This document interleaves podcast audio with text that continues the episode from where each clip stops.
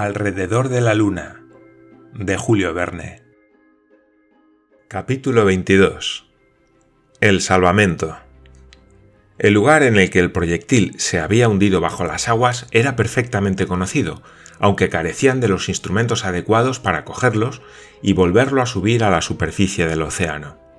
Tenían que inventarlos y luego fabricarlos. Los ingenieros americanos no se apuraban por tan poca cosa. Una vez montados los rezones con ayuda del vapor, estaban convencidos de poder izar el proyectil, a pesar de su peso, que por otra parte disminuía la densidad del líquido en el que estaba sumergido. Pero no bastaba con rescatar el proyectil. Había que actuar rápidamente en interés de los viajeros, ya que nadie ponía en duda que todavía estaban vivos. Sí, repetía J. T. Maston sin cesar, cuya confianza se iba transmitiendo a todo el mundo. Son listísimos estos amigos nuestros, así que no habrán caído como tontos. Están vivos, os digo que están vivos, pero tenemos que darnos prisa para encontrarlos tal cual. Los víveres y el agua no me preocupan, tienen para una buena temporada. Pero el aire, el aire, eso sí que les va a faltar dentro de poco. Hay que apresurarse. Y se apresuraron. Requisaron el Susquehanna para su nueva misión dispusieron sus potentes máquinas de modo que quedaron sobre las cadenas de jalar. El proyectil de aluminio no pesaba más que 19.250 libras, peso notablemente inferior al del cable transatlántico que habían recuperado en condiciones semejantes. De modo que la única dificultad estribaba en recuperar un proyectil de forma cilindrocónica, de paredes lisas y por lo tanto difícil de enganchar. Para lograr semejante fin, el ingeniero Markison se trasladó a San Francisco, donde mandó que le montaran unos enormes rezones con un sistema automático para que, una vez que tuvieran agarrado el proyectil con sus potentes pinzas, éste no se llegara a soltar. Además hizo que prepararan unas escafandras que, al ser impermeables y resistentes, permitirían que los buceadores reconocieran el fondo del mar. Embarcó también, a bordo del Susquehanna, unos aparatos de aire comprimido, diseñados con gran ingenio. Eran verdaderas cámaras en las que se habían abierto unas portillas y cuando entraba en ellas el agua podían alcanzar grandes profundidades. Dichos aparatos ya existían en San Francisco, donde se habían utilizado para construir un dique submarino. Y eso fue una gran suerte, pues de otro modo no hubieran tenido tiempo para construirlas. Sin embargo, a pesar de la perfección de dichos aparatos y del ingenio de los sabios encargados de su utilización, el éxito de la operación distaba mucho de estar asegurado. Cuántas incógnitas les aguardaban, pues tenían que rescatar el proyectil a veinte mil pies por debajo del agua. Y además, aunque consiguieran sacarlo hasta la superficie, ¿cómo habrían soportado los viajeros tan tremendo choque que probablemente ni siquiera los veinte mil pies de agua habrían podido amortiguar? En resumen, que había que actuar a toda velocidad. J. T. Maston urgía a los obreros día y noche. Él, por su cuenta, lo mismo estaba dispuesto a meterse la escafandra como a probar los aparatos de aire, con tal de averiguar la situación de sus valientes amigos. Sin embargo, a pesar de toda la diligencia desplegada para fabricar los diversos dispositivos, y a pesar de las considerables sumas de dinero que el gobierno de la Unión puso a disposición del Gun Club, Transcurrieron cinco largos días, cinco siglos, antes de que concluyeran dichos preparativos. Durante ese tiempo la opinión pública llegó al colmo del paroxismo. A lo largo y a lo ancho del mundo entero se intercambiaban sin cesar telegramas por hilos y cables eléctricos. El salvamento de Barbicane, Nicol y de Michel Ardan se convirtió en una cuestión de índole internacional. Todos los pueblos que habían suscrito el préstamo a algún club se interesaban directamente por la salvación de los viajeros. Al cabo se pudieron embarcar en el Susquehanna las cadenas de jalar, las cámaras de aire y los rezones automáticos. J. T. Maston, el ingeniero Markison, los delegados del Gun Club ya ocupaban sus camarotes. No faltaba más que ponerse en marcha. El 21 de diciembre, a las 8 de la tarde, la corbeta zarpó con un mar espléndido, brisa del noreste y tiempo bastante frío. Toda la población de San Francisco se apiñaba en los muelles, emocionada pero enmudecida, guardándose los hurras para el regreso. Metieron presión a toda máquina y la hélice del Susquehanna lo arrastró rápidamente fuera de la bahía. Ocioso sería contar las conversaciones que se desarrollaban a bordo entre oficiales, marineros y pasajeros. Todos aquellos hombres no tenían más que un solo pensamiento. Todos aquellos corazones palpitaban con la misma emoción. Mientras acudían en su ayuda, ¿qué hacían Barbicane y sus compañeros? ¿A qué se dedicaban? ¿Se encontraban en estado de intentar cualquier audaz maniobra con el fin de conquistar su libertad? Imposible saberlo, pero lo cierto es que hicieran lo que hiciesen, habría sido inútil. Sumergida a una profundidad de casi dos leguas en medio del océano, aquella cárcel de metal desafiaba cualquier esfuerzo de los prisioneros. El 23 de diciembre, a las 8 de la mañana, tras una rápida travesía, el Susquehanna tenía que haber llegado al lugar del siniestro. Tuvieron que aguardar hasta mediodía para obtener una marcación exacta. La boya sobre la que iba amogelada la sondaleza todavía no se había avistado. Al mediodía, el capitán Blonsberry, ayudado por los oficiales que controlaban la observación, señaló el punto en presencia de los delegados del Gun Club. Se produjo entonces un momento de ansiedad. Una vez determinada su posición, el Susquehanna se encontraba al oeste, a unos minutos del lugar en el que el proyectil había desaparecido debajo de las olas. Por lo tanto, se marcó el rumbo de la corbeta con el fin de que llegara al punto preciso. A las doce y cuarenta y siete minutos del mediodía se avistó la boya. Estaba en perfecto estado y probablemente no se habría desviado mucho. Por fin. exclamó J. T. Maston. ¿Ponemos manos a la obra? preguntó el capitán Bronsberry.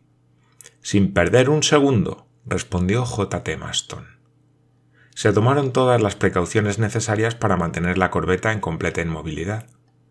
Antes de intentar coger el proyectil, el ingeniero Markison quiso primero localizar su posición sobre el fondo del océano. Los aparatos submarinos, destinados a este fin, recibieron su correspondiente provisión de aire. El manejo de aquellos aparatos tenía sus peligros, ya que a 20.000 pies por debajo de la superficie del agua y sometidos a presiones muy considerables, estaban expuestos a roturas que tendrían gravísimas consecuencias. J. T. Maston, el hermano del capitán Blonsberry, y el ingeniero Markison, desafiando a cualquier peligro, se metieron dentro de las cámaras de aire.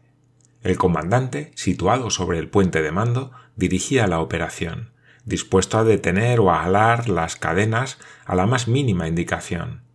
La hélice estaba desembragada y con toda la potencia de las máquinas concentrada en el cabrestante se podían subir rápidamente los aparatos a bordo. El descenso comenzó a la una y veinticinco de la tarde y la cámara, arrastrada por los depósitos llenos de agua, desapareció en el fondo del océano. La emoción de los oficiales y marineros a bordo la compartían también en aquel momento los prisioneros del proyectil y los del aparato submarino.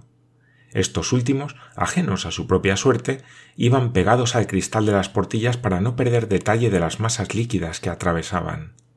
El descenso se efectuó con rapidez.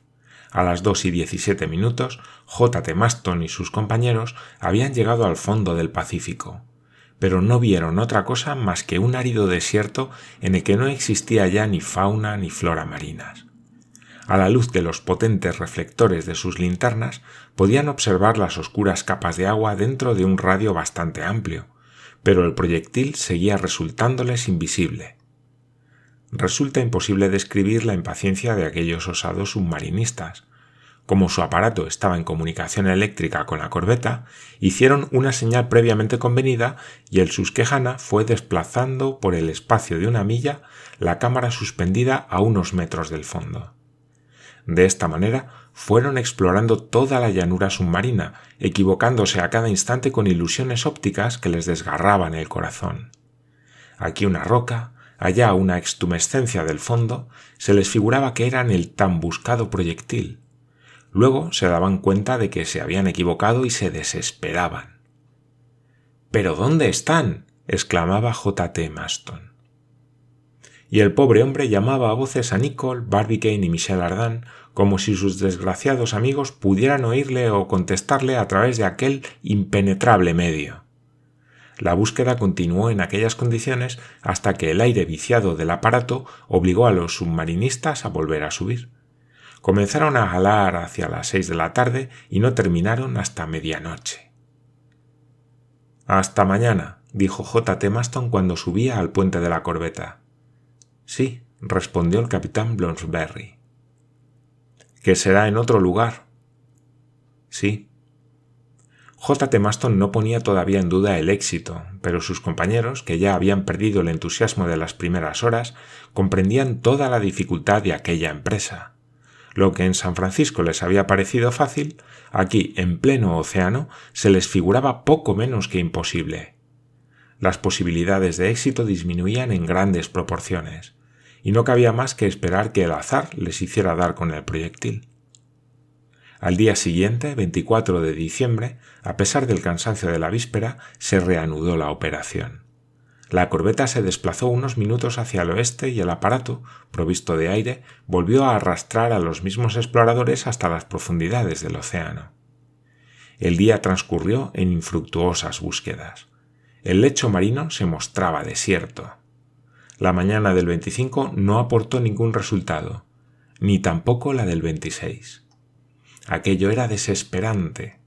Todo el mundo pensaba en los desgraciados que llevaban 26 días encerrados en el proyectil. Puede que en aquel momento sintieran los primeros síntomas de asfixia, si es que habían logrado superar los peligros de la caída. Se les estaría agotando el aire y seguramente, con el aire, el valor y la moral. El aire puede que sí, respondía invariablemente J. T. Maston, pero la moral jamás. El 28, tras otros dos días de búsqueda, se había perdido toda esperanza. El proyectil no era más que un átomo en la inmensidad del mar. Había que renunciar a encontrarlo. Sin embargo, J. T. Maston no quería ni oír hablar de marcharse. No quería dejar aquel lugar sin haber reconocido al menos la tumba de sus amigos.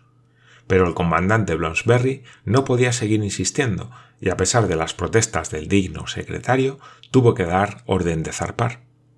El 29 de diciembre, a las 9 de la mañana, el Susquehanna puso proa al noreste y emprendió rumbo a la bahía de San Francisco. Eran las 10 de la mañana. La corbeta se alejaba a poca marcha y como con pena del lugar de la catástrofe, cuando el vigía, que observaba el mar encaramado en lo alto del Juanete, dijo de repente Voy a través orzando hacia nosotros. Los oficiales miraron por los catalejos en la dirección indicada y pudieron distinguir que el objeto señalado tenía efectivamente todo el aspecto de ser alguna de esas boyas que sirven para balizar los pasos de las bahías o de los ríos.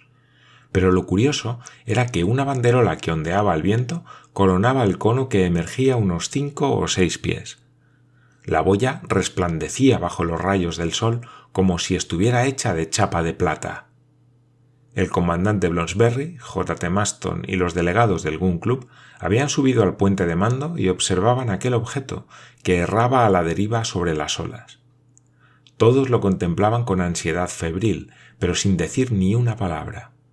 Ninguno se atrevía a expresar el pensamiento que todos tenían en mente. La corbeta se acercó a menos de dos cables del objeto. Todos los miembros de la tripulación se estremecieron. Aquella era la bandera americana.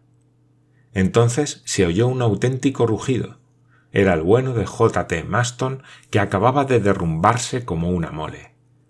Sin darse cuenta de que, por una parte, tenía un garfio de hierro en lugar del brazo derecho y por otra la caja craneal cubierta por un simple casquete de gutapercha, acababa de darse un golpe mayúsculo. Todos corrieron a socorrerle, lo levantaron, lo reanimaron, ¿Y qué les parece que fue lo primero que dijo? ¡Ay, borricos triples, idiotas cuádruples, necios quíntuples que somos! ¿Pero qué pasa? le preguntaron todos a su alrededor. ¿Qué qué pasa? Hable de una vez. Pues lo que pasa, imbéciles, vociferó el enfurecido secretario, lo que pasa es que el proyectil no pesa más que 19.250 libras. ¿Y qué?